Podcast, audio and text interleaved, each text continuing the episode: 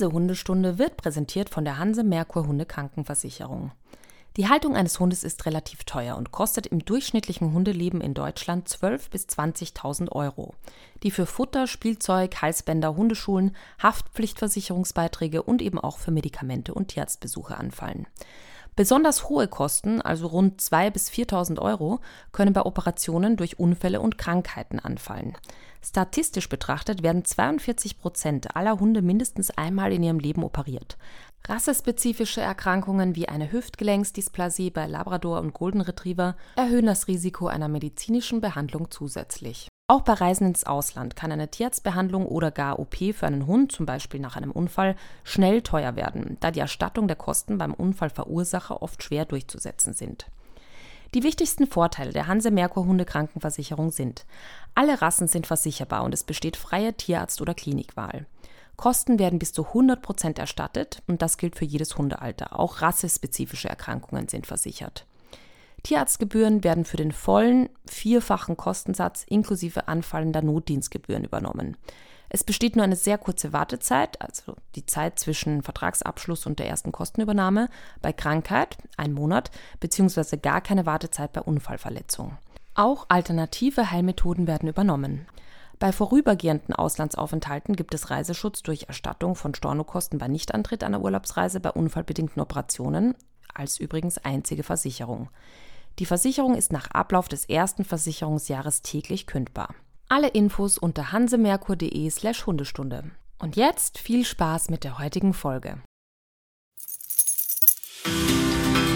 Herzlich willkommen zu Hundestunde euer Expertenpodcast über Erziehung und Beziehung. Von und mit Conny Sporrer und Marc Eichstätt.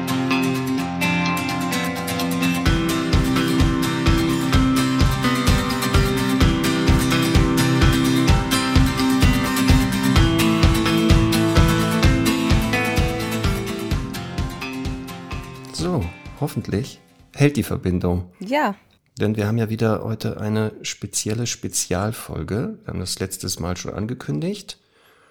Conny befindet sich nicht auf dem europäischen Kontinent, sondern dachte, Weihnachten, da wo ich immer feiere, ist ja Schwachsinn. Ich mache das mal einfach unter Palmen. Wo bist du, Conny? Auf Sansibar. Jumbo und Hakuna Matata. Ja. Ich will ja. meine letzte Aussage. Ich hole mal meine letzte Aussage. Ich hasse dich. Aber in Wirklichkeit ist das ja Neid. Das ist einfach nur Neid und ich gönne dir das natürlich. Vielen dass du Dank. da auf, in Afrika unter Palmen Weihnachten verbringst. Wie viel Schnee habt ihr jetzt? Ja, äh, aktuell äh, recht wenig. Es sind so 31 Grad. Oh Gott. Wir sind gerade im Zimmer und mussten aufgrund der Mikroqualität quasi, oder damit man das nicht so hört, die Klimaanlage ausschalten. Also vielleicht beneidest du uns gleich nicht mehr. Das wollte ich gerade sagen. Es kann Vor- oder Nachteile haben. Wenn es jetzt gleich wärmer wird, vielleicht wird dann auch der, die Qualität ein bisschen heißer. Vielleicht ist es ein hotter. Es, es hotter, gibt auf jeden Fall Folge. brandheiße Hintergrundinfos heute.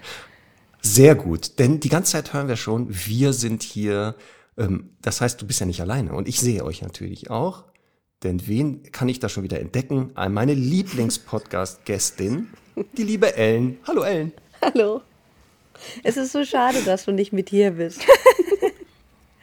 ja, nochmal, an mir lag es nicht. Also ich hätte ja, ich wäre ja mitgekommen, aber ähm, es gab so ein paar Gründe dagegen. Einer, man hört das vielleicht noch, mich hat dann doch nochmal Corona erwischt. Ja, deswegen Tage. haben wir nicht gefragt. Genau, und deswegen dachte ich, nein, komm, das will ich euch nicht versauen. Nicht, dass ihr auch noch Corona kriegt, während ihr da Urlaub macht. Ja, hier, also von Corona ist hier wirklich wenig, äh, wenig Spur, muss man sagen.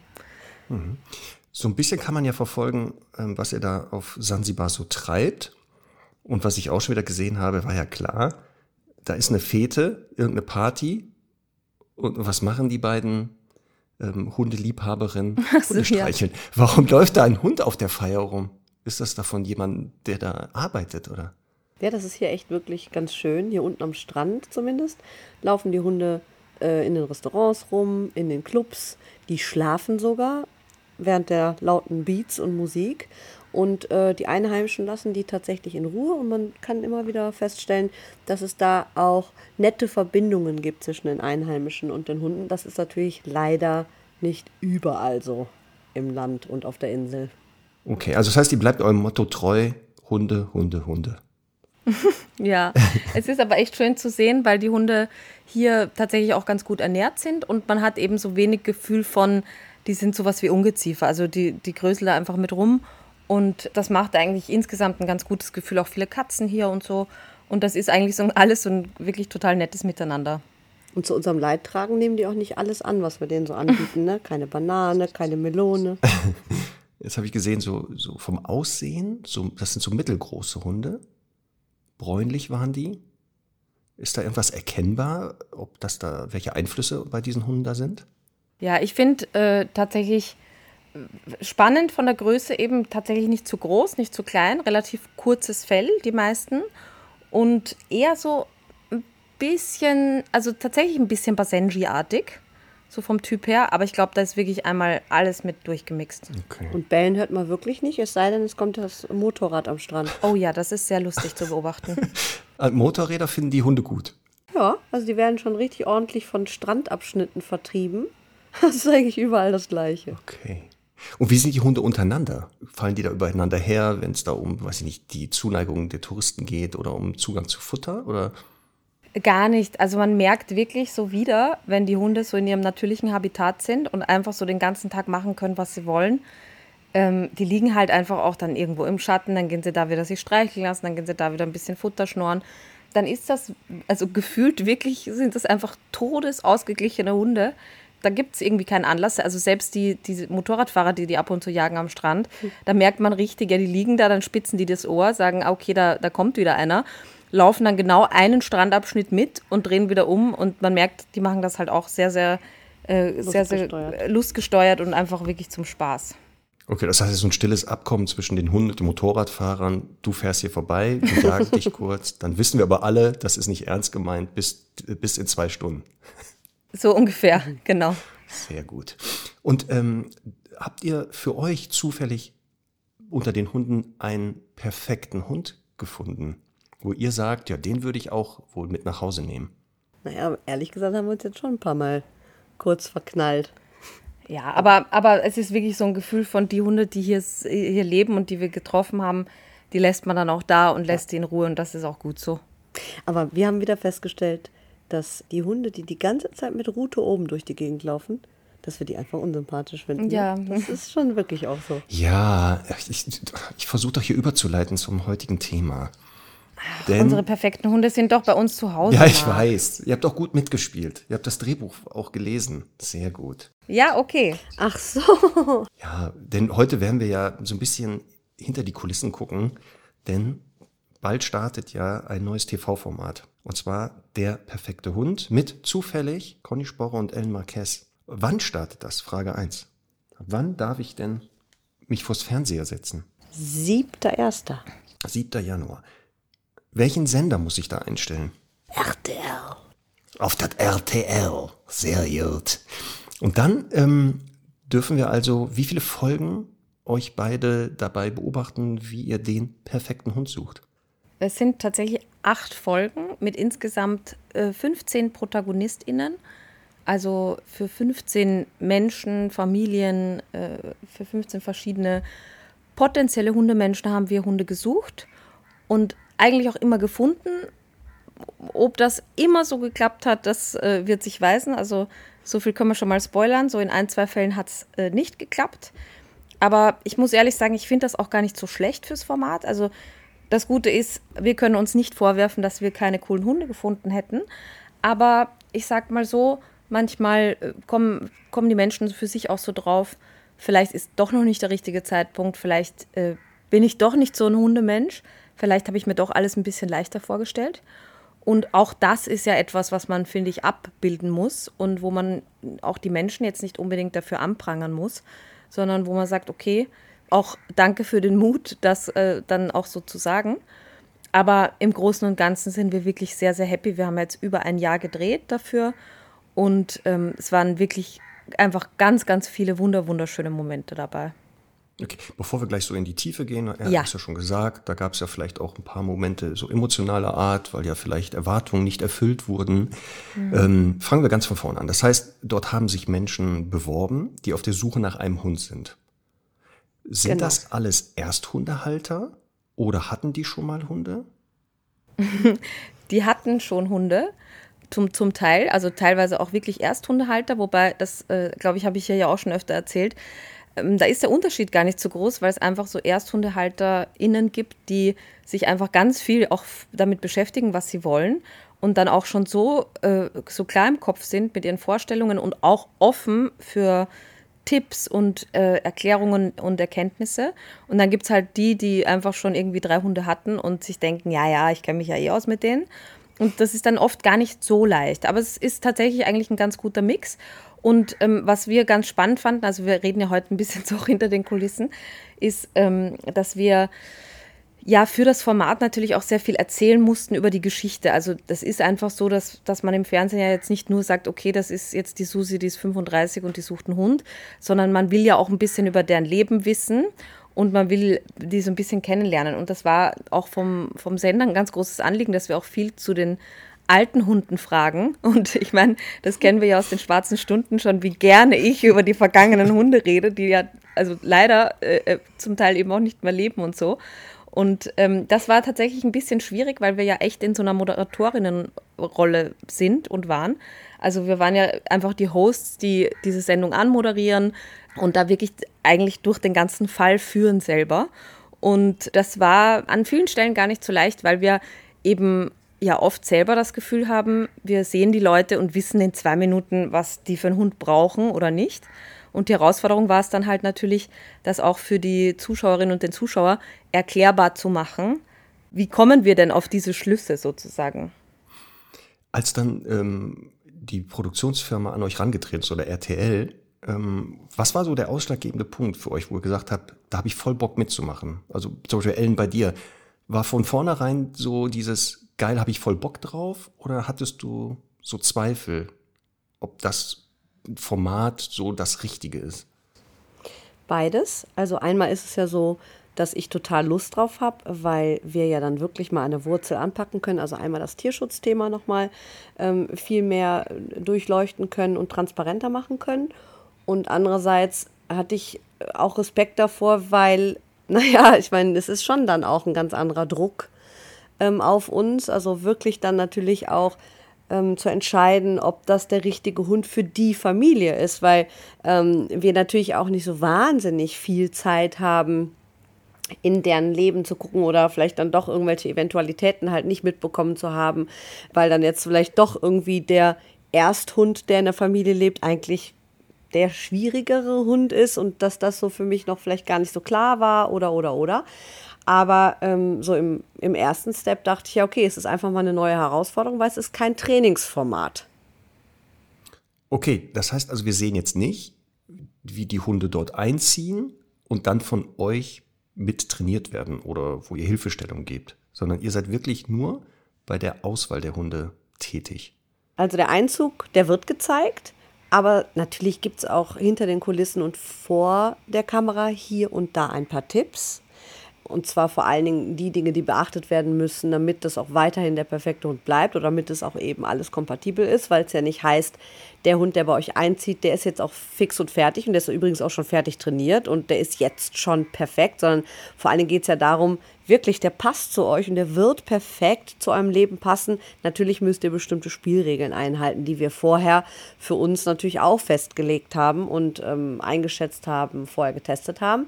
Aber es ist eben dann kein Trainingsformat in dem Sinne, dass wir sagen, okay, jetzt machst du die und die Hausaufgabe und wir kommen dann in drei Wochen wieder und gucken uns an, ob du das auch gemacht hast. Aber man muss dazu sagen, die Leute kriegen äh, immer entweder Training bei uns oder Training äh, online mit uns oder auch Training bei unseren Kolleginnen und Kollegen vor Ort. Äh, natürlich einfach mit dazu. Also das ist ja ein ganz wichtiger Anspruch auch der Produktionsfirma und natürlich auch von uns, dass man sagt, man lässt sie dann einfach nicht äh, nicht im Stich.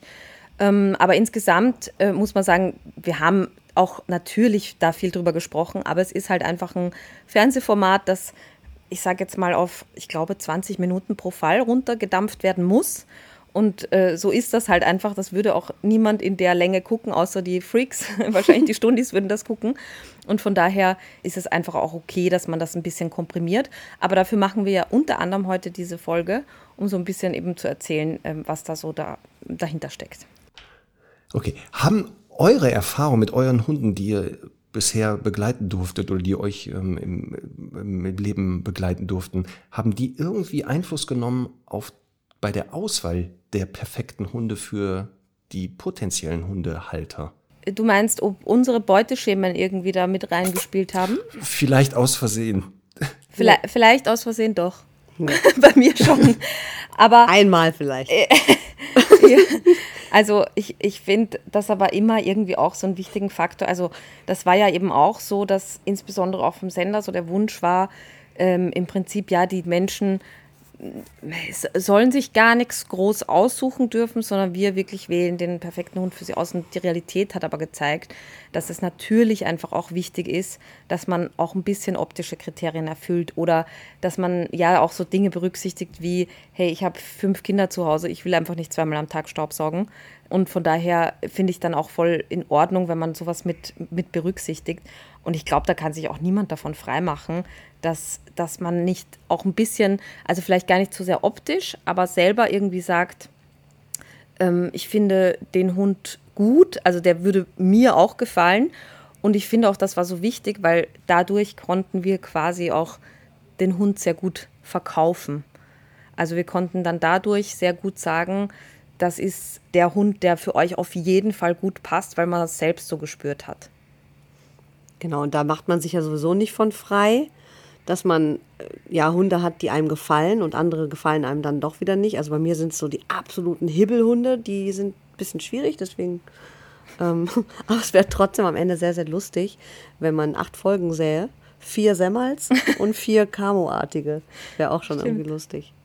Das heißt also, ihr habt bei der Auswahl der perfekten Hunde vom Sender keine Vorgaben bekommen. Also, was weiß ich jetzt, es müssen so und so viele Rassehunde sein, Mischlinge, es müssen bestimmte äußere Merkmale abgebildet werden, Kampfhunde oder sowas. Gab es da Vorgaben oder hattet ihr wirklich komplett freie Hand? Nee, wir hatten tatsächlich komplett freie Hand. Wir haben natürlich schon so ein bisschen ähm, so ein paar Sachen, Eckdaten schon mit den, mit den ProtagonistInnen geklärt. Also im Sinne von, macht ein Welpe für euch mehr Sinn oder ein erwachsener Hund. Aber auch da kann man ja im Prinzip überall gucken. Und was uns halt besonders freut, ist, dass einfach wirklich, ich sage jetzt mal vorsichtig, der Tierschutz sehr, sehr gut zum Zug gekommen ist, weil es, ähm, das muss man auch ganz klar dazu sagen, es ist äh, schon so, dass in den, in den regionalen Tierheimen viele schöne, tolle Hunde sitzen. Ähm, aber wenn die sehr unkompliziert sind, dann sind die oft sehr schnell vermittelt.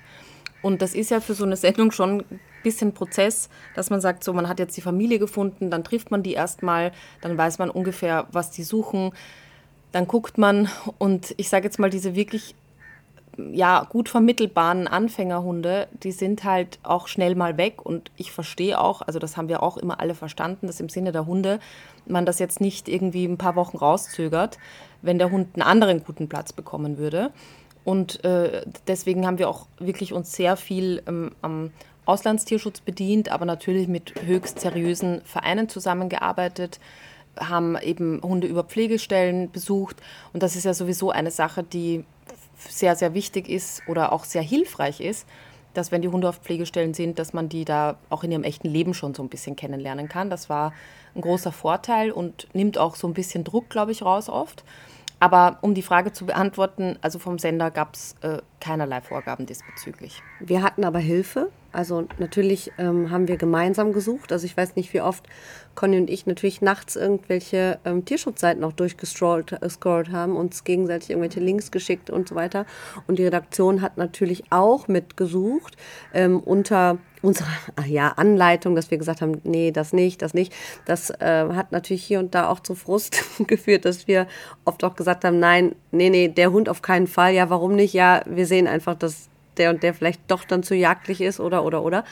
Und ähm, das hat es natürlich dann auch nochmal schwer gemacht. Oder aber, wie Conny auch schon sagt, ist es auch, war es auch wichtig, dass so viele Leute mitsuchen, weil wir oft keine Zeit hatten, weil die dann am Ende vielleicht doch weg waren. Das Format heißt ja der perfekte Hund. Welche Eigenschaften oder Merkmale hat denn der perfekte Hund eigentlich? Das Format heißt dein perfekter Hund. Und eigentlich beantwortet das schon deine Frage, denn der Hund ist dann in Anführungsstrichen perfekt für die jeweilige Familie. Und ich meine, wir wissen ja alle, wir sind ja alle nicht perfekt, aber am Ende ja doch. Also wir gucken natürlich, ähm, wenn wir Familien haben, bei denen wir definitiv wissen, die sind jetzt ja nicht so konsequent in der Erziehung oder lassen dann hier und da immer mal die fünfe gerade sein, dann müssen wir natürlich, oder wie hast du es genannt, Conny, fehlertolerant muss der Hund sein. Also dass wir dann eben auch geguckt haben, ist das ein Hund, der das ab kann, also der unter den und den Bedingungen auch nicht problematisch wird. Und das ist dann eigentlich auch nochmal schön zu sehen, dass wir uns in gewisser Weise, weil es auch jetzt kein Trainingsformat ist, da vielleicht auch mal ein bisschen zurücklehnen und ähm, ja, selber die Fünfe gerade sein lassen. Das heißt also, die Hunde haben ihre Ecken und Kanten, ähm, sind Persönlichkeiten. Und die Herausforderung war eher zu sagen, zu dem, was die Menschen sich wünschen, den passenden Hund zu finden. Oder bei denen wir glauben, die wünschen sich zwar einen Welpen, aber wir sagen, also wenn wir als Expertinnen gefragt werden, dann legen wir dir ans Herz, eben keinen Welpen zu nehmen, weil du bist zu unsicher und ne, wenn man, du weißt ja selber, wenn ein Welpe einzieht und der beißt dir dann mal die Hand und man ist vielleicht unerfahren, dann kann das schon dazu führen, dass man so verunsichert ist, dass man den Hund dann vielleicht wieder abgibt oder überfordert ist und es einfach keinen guten Start hat, als wenn man sagt, okay, wir nehmen einen jungen, erwachsenen Hund, der aber eben schon gut einschätzbar ist, der das Gröbste hinter sich hat in, in, in Form von, der ist stubenrein und ähm, der ist schon in gewisser Weise sozialisiert, man kann die Größe schon einschätzen und die Charakterzüge dann eben noch mal mehr. Und ähm, dann mussten sich in Anführungsstrichen unsere Potas, also die Familien, darauf einlassen. Und was ich auch so schön finde, also auch neben diesem Gedanken, dass man halt zeigen kann, dass man wirklich Tierschutzhunden auch eine gute Chance geben kann und die dich nicht nachts fressen, war ja einfach auch so überhaupt schön zu zeigen, dass es eben, wie es oft heißt, ne, ich will von Anfang an alles richtig machen, ich will ein unbeschriebenes Blatt haben.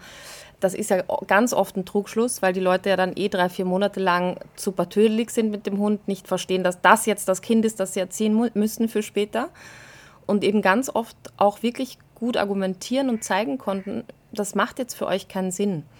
Aber was wir echt auch dazu sagen müssen ist, dass einfach wirklich, wir haben das ganz anders erwartet. Also wir haben auch viel mehr Blauäugigkeit und Leichtsinnigkeit von, von den mhm. Leuten erwartet. Und da waren ja tatsächlich auch unter den Protagonistinnen waren wirklich viele Stundis auch mit dabei, die echt schon auch einen guten Plan hatten. Also das war so ein bisschen, was, was uns alle irgendwie verwundert hat, aber letztendlich macht es natürlich auch alles viel runder und leichter, als wenn man so die ganze Zeit gegen Windmühlen kämpfen muss und das Ganze irgendwie die ganze Zeit argumentieren muss. Also wir haben uns da eigentlich schon im Großen und Ganzen echt immer sehr, sehr gut verstanden. Aber trotzdem ist es ja dann so, du hast dann ein paar Fakten und Daten und dann geht es halt los. Ne? Da musst du halt erstmal in die Welt hinaus und, und, und mal suchen, was es da so Perfektes geben könnte. Gab es denn einen Fall oder Fälle, wo ihr überhaupt nicht übereingekommen seid mit den Menschen. Also wo die, die Vorstellungen oder die Ansprüche so konträr waren, dass es unmöglich war, die irgendwie zu erfüllen. Ja, also es gab den einen oder anderen Fall. Also bei mir war es eine Familie, die sich einfach unbedingt einen Welpen gewünscht hat. Und ich sag mal so, es war jetzt ein älteres Pärchen, was jetzt vielleicht gar nicht so das Problem war, aber ähm, die waren wirklich eher unsicher bei dem Gedanken, dass ein Hund einzieht. Die hatten noch nie einen Hund, was ich per se sonst nicht schlimm finde, weil das ungeschriebene Blätter sind. Aber das war, das war eben so eine Familie, die sich im Vorfeld schon so viele Millionen Gedanken gemacht hat, welches Futter, welches äh, Spielzeug, welche Versicherung, welcher Tierarzt, was grundsätzlich gut ist, aber es ging so sehr ins Detail, dass ich dachte, okay, wenn der Hund jetzt einmal irgendwas macht, was vielleicht eben nicht auf dem Plan steht, weil das so eine strukturierte Familie oder so ein strukturiertes Paar war, dann wird das Ganze aus dem Ruder laufen und dann ist die Gefahr eben auch größer, dass den Hund, den wir vorstellen, ähm, dass der dann vielleicht doch abgelehnt wird oder irgendein Frust entsteht. Und deswegen habe ich unbedingt einen älteren Hund oder, naja, also was weiß ich, schon ein Jahr alten Hund empfohlen. Und äh, ja, man hat schon im Gespräch gemerkt, dass ab da die Stimmung kippte, obwohl ich das alles erklärt habe. Und ähm, am Ende ist es leider, leider dann so passiert, dass äh, die Familie abgesprungen ist, weil sie sich einen Hund vom Züchter gekauft hat, was mich äh, sehr, sehr traurig gemacht hat, äh, weil es ja auch Welpen im Tierschutz gibt. Und ich wäre ja die Letzte gewesen, die nicht gesagt hätte, okay, du möchtest unbedingt einen Welpen, okay, dann helfe ich dir jetzt aus dem Tierschutz einen Welpen zu finden, was ja wirklich nicht schwer ist. Und ähm, leider haben wir aber dann festgestellt, dass dieser Züchter ein Vermehrer ist. Und das war der Familie aber egal. Und somit haben sich alle Wege getrennt. Das ist tatsächlich mehrmals vorgekommen. Also das hatte ich auch. Und das muss man auch ganz klar dazu sagen dass ähm, wir wirklich viele Familien da, oder ein paar Familien dabei hatten, wo es dann aus verschiedenen Gründen nicht geklappt hat. Aber das ist eben auch passiert. Ähm, da finde ich ein bisschen schade, dass man das äh, eben so nicht zeigen kann. Äh, Verstehe ich aber auch, weil natürlich irgendwie am Ende so die, die, das Happy End oder die Auflösung fehlt. Äh, ich hoffe für die, dass die für sich ein Happy End haben, aber wir konnten das natürlich moralisch einfach nicht vertreten, zu sagen, erstens macht es fachlich keinen Sinn für euch und dann äh, geht das halt nicht. Wir haben natürlich dann, wir wären auch offen gewesen, da den Hund vom Züchter irgendwie anzuschauen. Aber wenn, wenn das einfach kein seriöser Züchter ist, dann, dann ist das natürlich für uns raus. Das heißt, auch wenn solche Wünsche wie nach äh, Qualzuchten geäußert wurden, habt ihr schon darauf hingewiesen, warum das eine Qualzucht ist und warum man vielleicht diese Rasse nicht jetzt äh, weiter besprechen wird. Also wir haben das dann weiter besprochen, zum Glück, weil es ja auch gut ist, dass wir genau diese Punkte ja alle auch eben erklären können und nochmal mehr in den Vordergrund rücken können und es einfach alles transparenter wird. Aber wenn das jetzt wirklich so wäre, dass es jemanden gibt, der nur für diese Rasse stirbt, dann gibt es ja auch da Möglichkeiten. Denn leider gibt es ja genug nicht atmende Hunde im Tierschutz die nun mal auch schon leben, also die man dann nicht eben extra produzieren lassen muss. Aber dadurch, dass es ja en masse diese Hunde gibt, gibt es ja auch die Möglichkeit, die dann eben aus schlechten Verhältnissen zu holen oder eben aus dem Zwinger zu holen. Und dann können die ja sehr gerne bei der Familie dann eben auch einen schönen Lebensabend haben oder überhaupt noch ein paar Jahre leben. Und ähm, demnach sind wir ja da auch total aufgeschlossen. Aber es geht eben darum, dass man nicht dann bei dieser Rasse zum Züchter geht und eben unterstützt, dass weiter produziert wird. Ähm, hattet ihr bei der Beratung der Menschen im Vorfeld so eine Art Checkliste, die ihr dann so abge, also abgearbeitet habt? Also Punkt eins Ersthundehalter, hatten die schon mal Hunde oder, oder war das eher so aus dem Bauch heraus, dass ihr ins Gespräch gekommen seid und dann so durch deren Fragen euch habt leiten lassen? Ja, also es war äh, leider zu Beginn sehr aus dem Bauch heraus, ehrlich gesagt, weil wie schon gesagt, das war halt für uns echt so, okay, wir, also nochmal, das, das weiß man halt einfach als Hundetrainerin irgendwann. Du, du tauschst dich ja nur so ein bisschen mit den Leuten aus und weißt schon genau, sind die konsequent oder nicht, haben die wirklich Bock zu trainieren. Äh, ist ja auch ganz oft so, ne, wenn die Kinder haben, dann siehst du halt auch, wie erzogen oder nicht erzogen die Kinder sind und weißt auch irgendwie, was du denen dann zumuten kannst oder willst und so. Und das war halt irgendwie die Schwierigkeit äh, für uns, da dann so, so richtig den roten Faden auch für, fürs Außen sozusagen zu finden. Und dann haben wir so nach, nach ich, ich nach einigen, nach einigen Wochen haben wir äh, so ein Moderatoren-Coaching quasi geschenkt bekommen. Geschenkt. So, äh, um, um noch besser zu werden, weißt du. und, und tatsächlich, ja, war das für uns, äh, war das für uns aber super hilfreich. Also es war jetzt gar nicht nämlich irgendwie, es ging gar nicht so sehr um Rhetorik und Sprache und sowas. Ähm, da ist ja eh der Wunsch, dass man da sehr authentisch bleibt, sondern es geht eher darum, ähm, auch wie man Fragen halt formuliert, dass es halt auch, ähm, ja, wie man Fragen formuliert, dass, dass es halt nicht nur Ja-Nein-Antworten sind und sowas. Und ähm, aber auch, das ist auch eine ganz wichtige, ein ganz wichtiges Learning für mich gewesen, dass man die Leute halt einfach auch mal aussprechen lässt und ihnen halt die Antworten nicht in den Mund legt. Ne? Also auch mal, wenn die, wenn die nachdenken, dann kurz das einfach wirken lässt und die, also da nicht ungeduldig wird. Das Aushalten, ne? Diese, das, diese Stille aushalten, ja also letztendlich ist es ja wirklich so, dass also die Gespräche, die dauern ja in der Regel alle ein bisschen länger, aber natürlich nimmt man sich halt das dann raus, was die Essenz ist im Schnitt.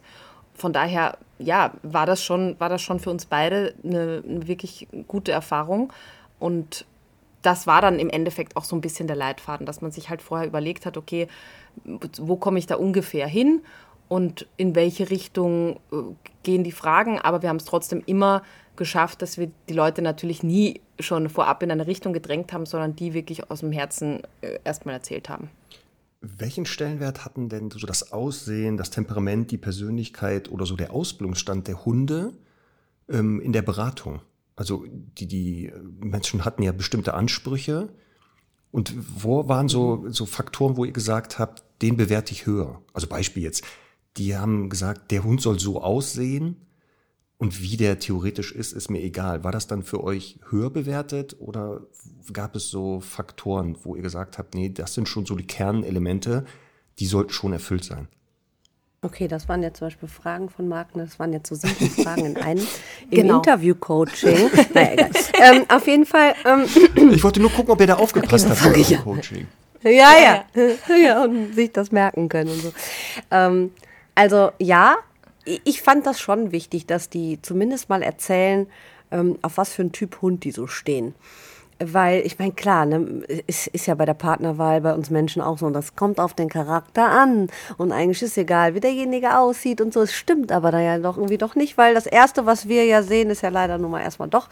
Ähm, auf jeden Fall ist das aber ähnlich bei, bei diesem, ähm, ja, wir haben es immer Magic Moment genannt. Also wenn die Hunde ja dann auf die Menschen treffen und umgekehrt, dann ist es ja leichter für uns, dass wir es schaffen, dass die genau dasselbe in dem Hund sehen, was wir vielleicht sehen. Also das Erste ist natürlich irgendwie den Hund süß finden, ähm, die wollen den anfassen und so weiter.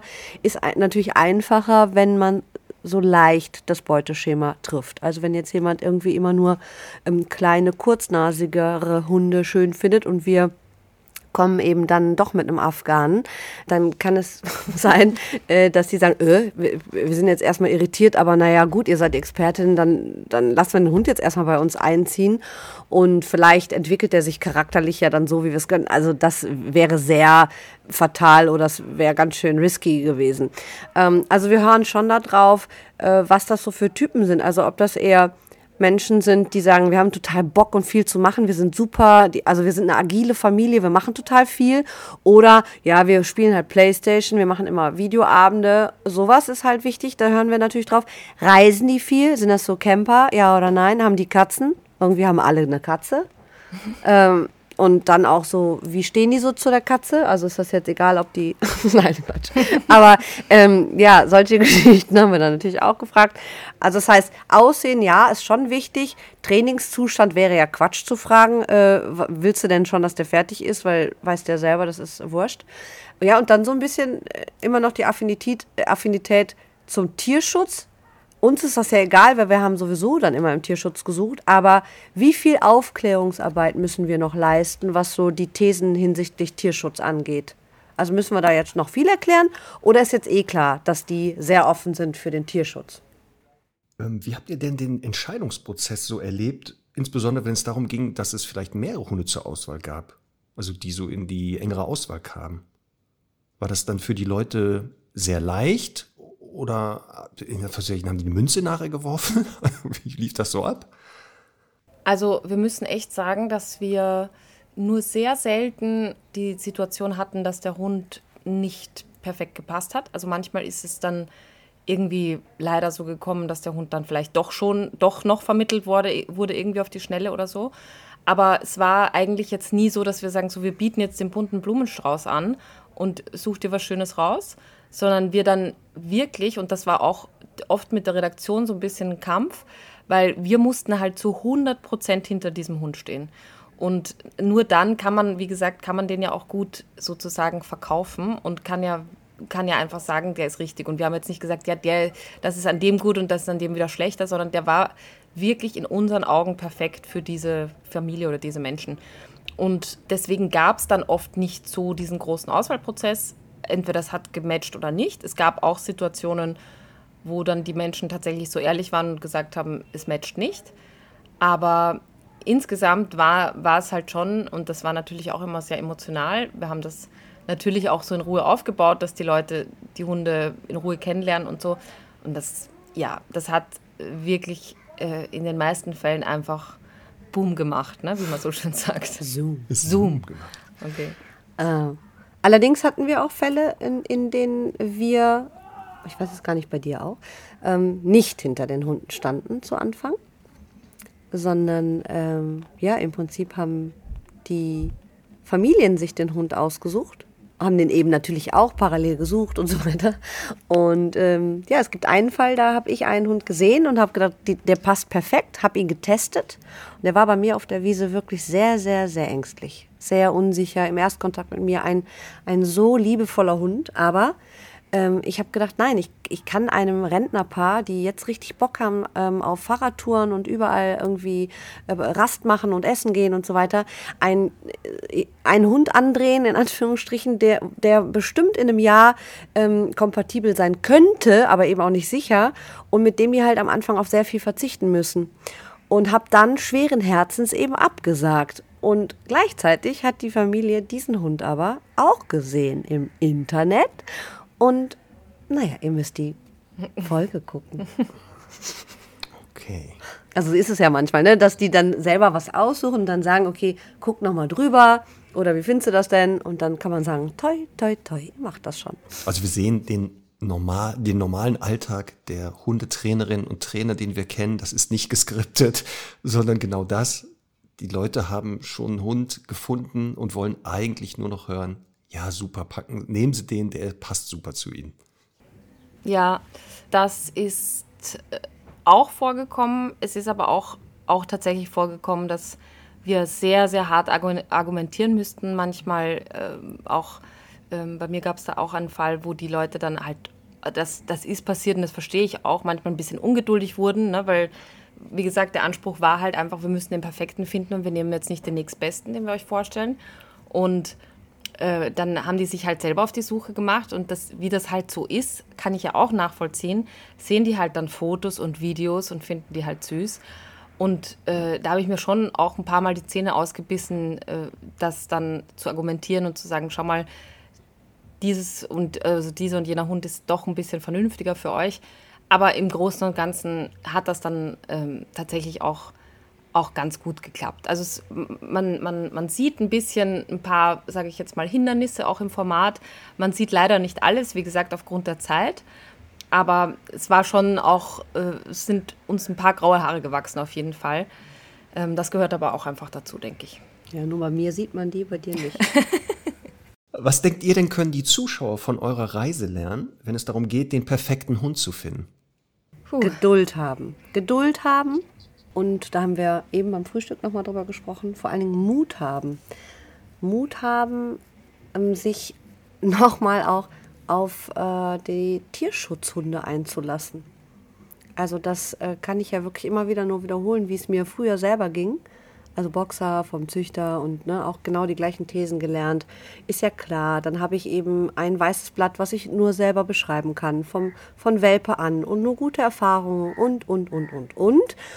Und jetzt Gott sei Dank, nicht nur durch das Format, sondern auch durch die Reisen mit Conny und überhaupt ähm, durch die Arbeit seit 15 Jahren mit Tierschutzhunden und äh, unseren ganzen Kundenhunden und äh, so weiter, dass es einfach ähm, ganz viel Quatsch ist. Also es ist so viel äh, in den Köpfen und immer noch irgendwelche Geschichten, dass die ja alle traumatisiert sind, alle krank sind, alle irgendwie schlechte Erfahrungen gemacht haben, alle ängstlich sind, alle fressen Männer und auf jeden Fall nachts überfallen sie dich.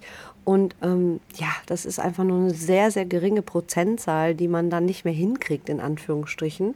Und dann kommt es ja auch immer darauf an, ähm, wie trainiert man das und mit was für einem äh, Sinn für Integration in den eigenen Alltag geht man an die Sache ran. Da gibt es natürlich auch äh, viele falsche Wege, aber man kann eben auch ganz, ganz, ganz viel richtig machen und äh, das muss man ähm, ja, sich mal zu Gemüte führen und wir finden es eben auch oder fänden es total schön, wenn man ähm, mal ein Gefühl dafür bekommt, dass Tierheime keine Gruselkabinett sind. Also so wie man sich das vorstellt, wenn man jetzt in so ein Tierheim geht, dass das alles düster ist und äh, überall kommt dann ähm, hier Kujo, ähm, ne, irgendwelche äh, schlimmen Hitchcock-Hunde oder was auch immer an die Wände geknallt und Kinder fangen an zu heulen und es ist alles so schrecklich und man sieht nur Leid, Leid, Leid. Ja, ist auch teilweise so. Aber man sollte sich überlegen, ob man nicht mal mit der Familie nach Rumänien fliegt, fährt ähm, und sich da mal Zeit nimmt, eine Woche seinen eigenen Hund kennenzulernen. Ja, und ich möchte da auch noch ergänzen, so für das, für das Learning der Menschen da draußen, auf der einen Seite auch ein bisschen sich zu überlegen, was sind denn Abstriche, die ich machen würde und könnte und was, sind, was ist mir besonders wichtig.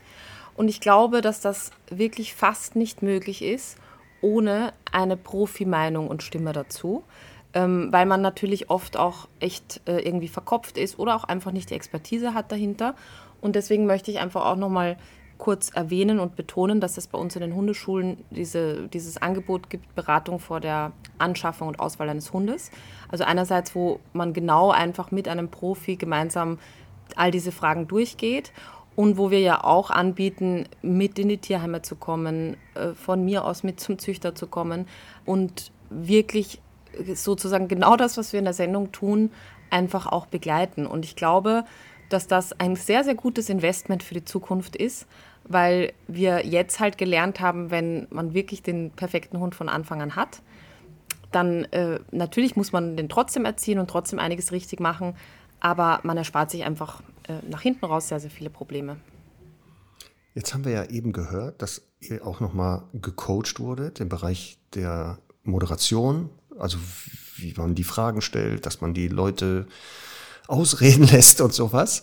Ähm, abseits davon, habt ihr irgendwelche Lektionen während der Sendung über Hundeerziehung oder Hundeverhalten gelernt, die ihr vorher noch nicht gekannt habt? Also gab es noch mal einen Moment, wo ihr merktet, oh, das ist mir jetzt in den letzten 10, 15 Jahren gar nicht so bewusst geworden?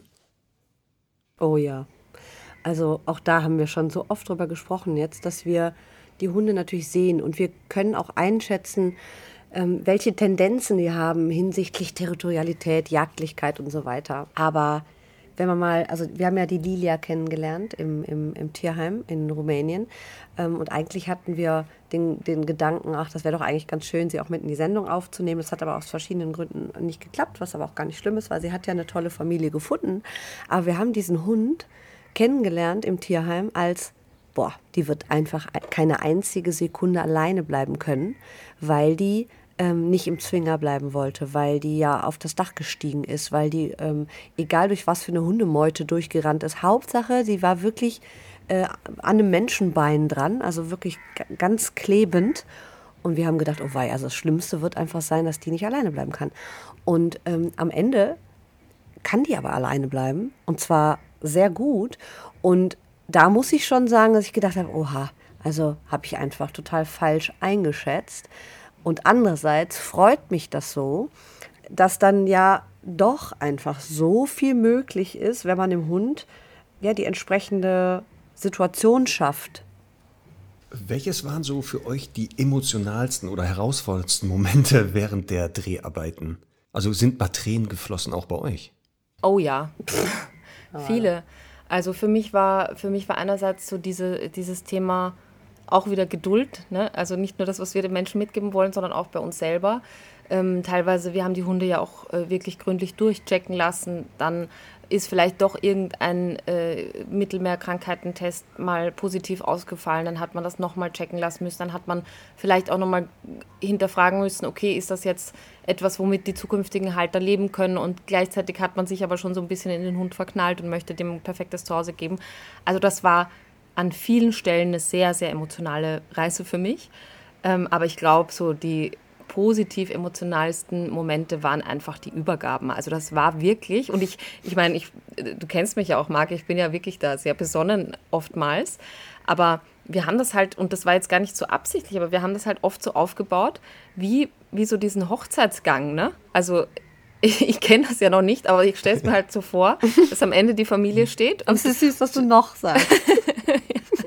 die Hoffnung stirbt zuletzt. Ja. So, und, und wir sind halt dann mit den Hunden davor gelaufen. Und ich hatte das so oft, dass ich so Tränen in den Augen hatte, eh jetzt wieder, ja. weil ich mich nur reinversetze, wie das ist, wenn wenn du, äh, du, du hast dann diese ganze Reise von dem Hund und ich bin dann so, dass ich denke, dieser kleine Püppi, der weiß ja jetzt mhm. überhaupt nicht, was passiert. Der weiß nicht, dass er jetzt irgendwie dass sein neues Leben beginnt. Und der weiß natürlich auch nicht, dass das jetzt seine neue Familie ist. Und dann hatte ich so ein, so ein ganz tiefes Mitgefühl und gleichzeitig auf der anderen Seite die Menschen, die da sitzen und sich so freuen und in Erwartung sind, weil für die ja auch ein neuer Lebensabschnitt beginnt. Also das war wirklich, das war einfach der Hammer. Und ich bin ja sowieso auch so nah am Wasser gebaut, das glaube ich vielleicht jetzt nicht, aber ich bin auch ich, immer dieser Weg, da musste ich mich echt immer zusammenreißen. Das, das, war schon echt sehr emotional und schön.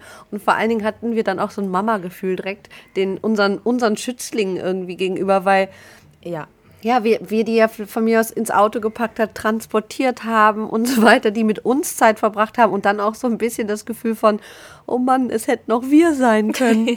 also äh, der Hund weiß es ja dann wirklich nicht und dann nochmal eine neue Begegnung, das sind sie dann jetzt aber.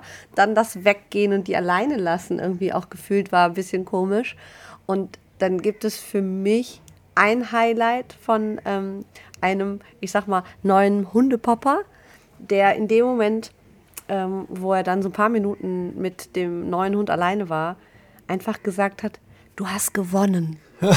Auch das ist doch schön. Und da war bei mir vorbei. Da saß ich da. ja. Ach, Hat man aber, glaube ich, gar nicht gesehen. Die Kamera war nicht auf mir, aber ich habe, äh, da habe ich richtig geheult einfach, ja. Okay. Das heißt also, ab dem 7. Januar ordentlich Taschentücher bereitlegen. Es werden da auch einige Tränen fließen. Können wir denn auch mit Freudentränen rechnen? Also gab es auch lustige Momente? Nee. ja, also es gab natürlich so richtige Take-out-Momente, eine ne Menge davon, also von vier Millionen Versprechern in den Anmoderationen natürlich gar nicht, gar nicht zu sprechen. Aber äh, was, also ich erinnere mich, eine Hündin, die aus Rumänien, aus dem Casa kam, da habe hab ich auch so die Anmoderation gemacht und habe irgendwie gesagt, so und das ist so und so und die ist jetzt äh, aus Rumänien gekommen, war ein paar Tage bei der Pflegestelle untergebracht, ist aber super entspannt, kann perfekt Auto fahren und in dem Moment kotzt der Hund einfach sich die Seele aus dem Leib. naja, so nicht, aber es war einfach, es war wirklich ein, also wirklich ein sehr, sehr lustiger Moment ähm, und, und von denen gab es natürlich einfach auch einige. Jetzt die Teilnehmerinnen und Teilnehmer, die kannten euch vielleicht schon aus dem Fernsehen oder aus, der, aus den Medien. Hat das irgendwie so den Umgang ein bisschen verändert? Also war das so, dass die gesagt haben, oh nein, die, die Conny und die Ellen, also gab es diese Momente oder war das so nach zwei, drei Minuten vorbei? Es gab bei mir mal einen Moment, ähm, wo die Familie gesagt hat, oh, wir sind Stundis, warum ist denn die Conny nicht da? Sehr gut. Also, warte, ich hol den Marc mal. Ja, ja. Da war auch die Stimmung nicht besser. Ja. Nein. Nee, aber das, das hat nicht, ja sonst. Also das hat nicht das irgendwie den Umgang beeinflusst. Also so eine Art Promi-Faktor, dass die irgendwie so wie so in, in, in Stein da erstarrt sind. Doch, die sagen immer, auch ihr seid noch viel schöner als im Fernsehen. Ne? ja. genau. Sehr ja, gut. aber nein, und, und ich muss auch wieder sagen, da, da ist einfach auch wieder so cool, diesen Podcast zu haben, weil man ja oft eben auch aus Zeitgründen und so weiter gar nicht so viel äh, Zeit hat, dann auf vieles einzugehen. Und ich habe dann einfach immer eine Liste gemacht am Ende ganz oft und habe ein paar Folgen äh, geschickt, die Sie jetzt in Vorbereitung anhören müssen und so. Das war auch mal ganz nett, ja. Sehr gut. Habt ihr noch Kontakt, das ist ja vor einem Jahr habt ihr mit den Dreharbeiten begonnen, habt ihr noch Kontakt zu den ähm, Hundemenschen? Ja, also ich habe, glaube ich, zu fast allen Kontakt. Und was ich ja immer mache, ist einfach zu sagen, meldet euch nicht nur, wenn es Probleme gibt, sondern meldet euch bitte auch, wenn schöne Dinge passieren. Und das ist wirklich das Aller, Allerschönste, wenn wir dann äh, da Hunde sehen, die mit dem Urlaub sind, die irgendwie mit den Kindern am Strand rumflitzen, die mit ähm, der Katze richtig aufeinander liegen. Ne? Auch so, ne? Das, ich weiß schon, also ein paar Mal habe ich irgendwie den Mund hervorgenommen und habe gesagt, äh, keine Ahnung, die werden bald äh, Katze und Hund miteinander kuscheln. Und dann kommt es halt so und dann kriegt man halt diese Bilder und die Videos. Und das ist, macht ein ganz, ganz tolles Gefühl auf jeden Fall. Sehr gut. Das heißt, wenn es vielleicht eine zweite Staffel geben sollte, sagt ihr beide, sind wir sofort dabei. Äh, auf jeden Fall. Also das, äh, das Format hat einfach ein bisschen Learning gebraucht. Es gibt ja ganz oft im Fernsehen eben Formate, die dann aufeinander aufbauen und man weiß schon ein bisschen, wie man das angeht. Das hat echt ein bisschen gebraucht, äh, da, dass da alle so in den richtigen Flow kommen sozusagen, also wo man die Suche beginnt und, und, und. Aber ähm, ich glaube, mittlerweile sind die Erfahrungswerte da sehr, sehr gut da. Ich glaube auch, dass viele Menschen sich sehr, sehr animiert fühlen werden, äh, da mitmachen zu wollen, weil die einfach die, diese tollen Bilder sehen. Deswegen würden wir uns sehr, sehr freuen, aber es steht und fällt, so, so technisch das jetzt klingt, es steht und fällt natürlich alles mit der Quote. Also es müssen die Leute einfach gucken, es muss einfach die Leute interessieren letztendlich. was uns einfach richtig freuen würde, weil wie gesagt, das ist einfach ein nochmal ein ganz anderes sinnschaffendes Thema. Und ähm, wir werden sehen, wie das, wie das dann so läuft, ja. Finde ich auch gut, dass du es sagst, weil es ist ja ganz oft so, wenn man Facebook, Instagram und überhaupt alle sozialen Medien verfolgt, wie oft äh, drunter geschrieben wird, es geht euch ja nur um die Quoten. Ja, genau. Aber am Ende öffnet das eben Türen, um dann wieder viele, viele Ohren zu haben, die vielleicht dann offen sind für die Themen, die wichtig sind. Das ist ja auch wie mit unserem Podcast. Also wir sagen ja auch, wenn ähm, die, den Leuten das gefällt, bitte abonniert, drückt da, bewertet das, empfehlt das weiter. Weil natürlich die, ähm, das lebt natürlich davon, von der Sichtbarkeit, wobei Conny und ich ja damals gesagt haben, wir machen das. Und wenn es nur zwei Leute den hören, und zwar wir beide, dass da was anderes draus geworden ist, ist ja schön, aber dadurch eröffnet sich ja auch wieder andere Möglichkeiten. Und diese Sichtbarkeit und ich hoffe ja auch, dass die Zuschauer ab dem 7. Januar ähm, sagen, boah, voll gut, ich gucke mir das gerne an, ähm, weil ich finde das ähm, nämlich sehr wichtig, sich vielleicht vorher Gedanken zu machen, bevor man sich einen Hund holt, weil ich ja damals auch mit meinem ersten Hund nicht so in die ähm, Vorbereitung gegangen bin, was jetzt vielleicht für den Hund mehr Stress bedeutete als nachher für mich. Und deswegen, also ich mhm. gucke mir das auf jeden Fall an. Ja, du guckst dir das auf jeden Fall an, vielleicht sogar auch mit uns. Denn am 7.1., vielleicht, ne, wenn du es schaffst, dann komm doch nach Köln.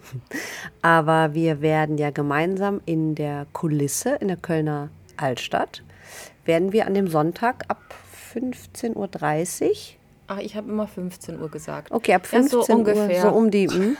Ja, werden wir dann bei dem einen oder anderen äh, Kaltgetränk unser also ich rede jetzt von Kaltgetränk, weil mir ist so heiß hier gerade, aber das ist ja Januar und das, vielleicht trinken wir dann noch einen Glühwein.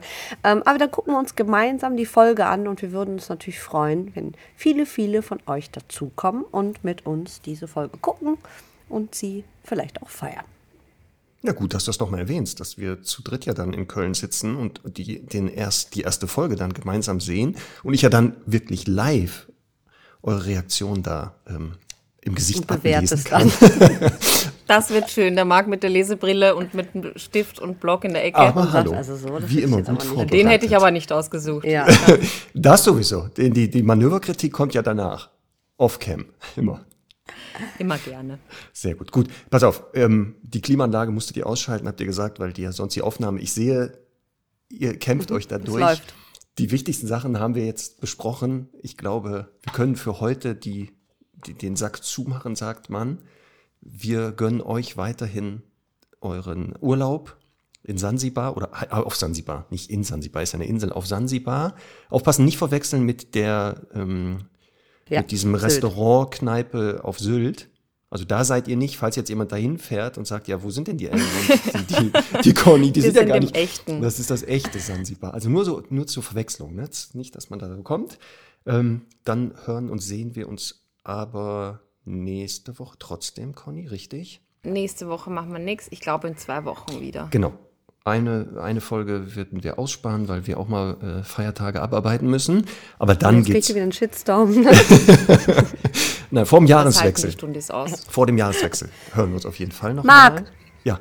Frohe Weihnachten. Ja, euch auch.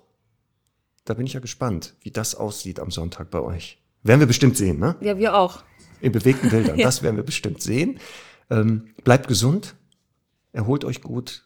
Du auch. Und dann bis demnächst. Tschüss. Tschüss. Tschüss. Jumbo. Jumbo.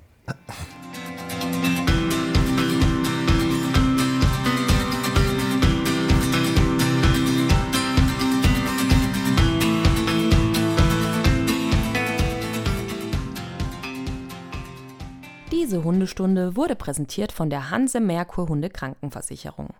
Die wichtigsten Vorteile der Hanse Merkur Hunde Krankenversicherung sind: Alle Rassen sind versicherbar und es besteht freie Tierarzt- oder Klinikwahl. Kosten werden bis zu 100% erstattet und das gilt für jedes Hundealter. Auch rassespezifische Erkrankungen sind versichert. Tierarztgebühren werden für den vollen, also vierfachen Kostensatz inklusive anfallender Notdienstgebühren übernommen.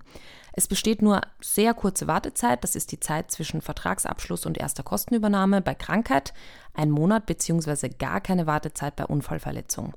Auch alternative Heilmethoden werden übernommen. Bei vorübergehenden Auslandsaufenthalten gibt es Reiseschutz durch Erstattung von Stornokosten bei Nichtantritt einer Urlaubsreise bei unfallbedingten Operationen als einzige Versicherung. Die Versicherung ist nach Ablauf des ersten Versicherungsjahres täglich kündbar. Mehr Informationen findet ihr unter www.hansemerkur.de/hundestunde.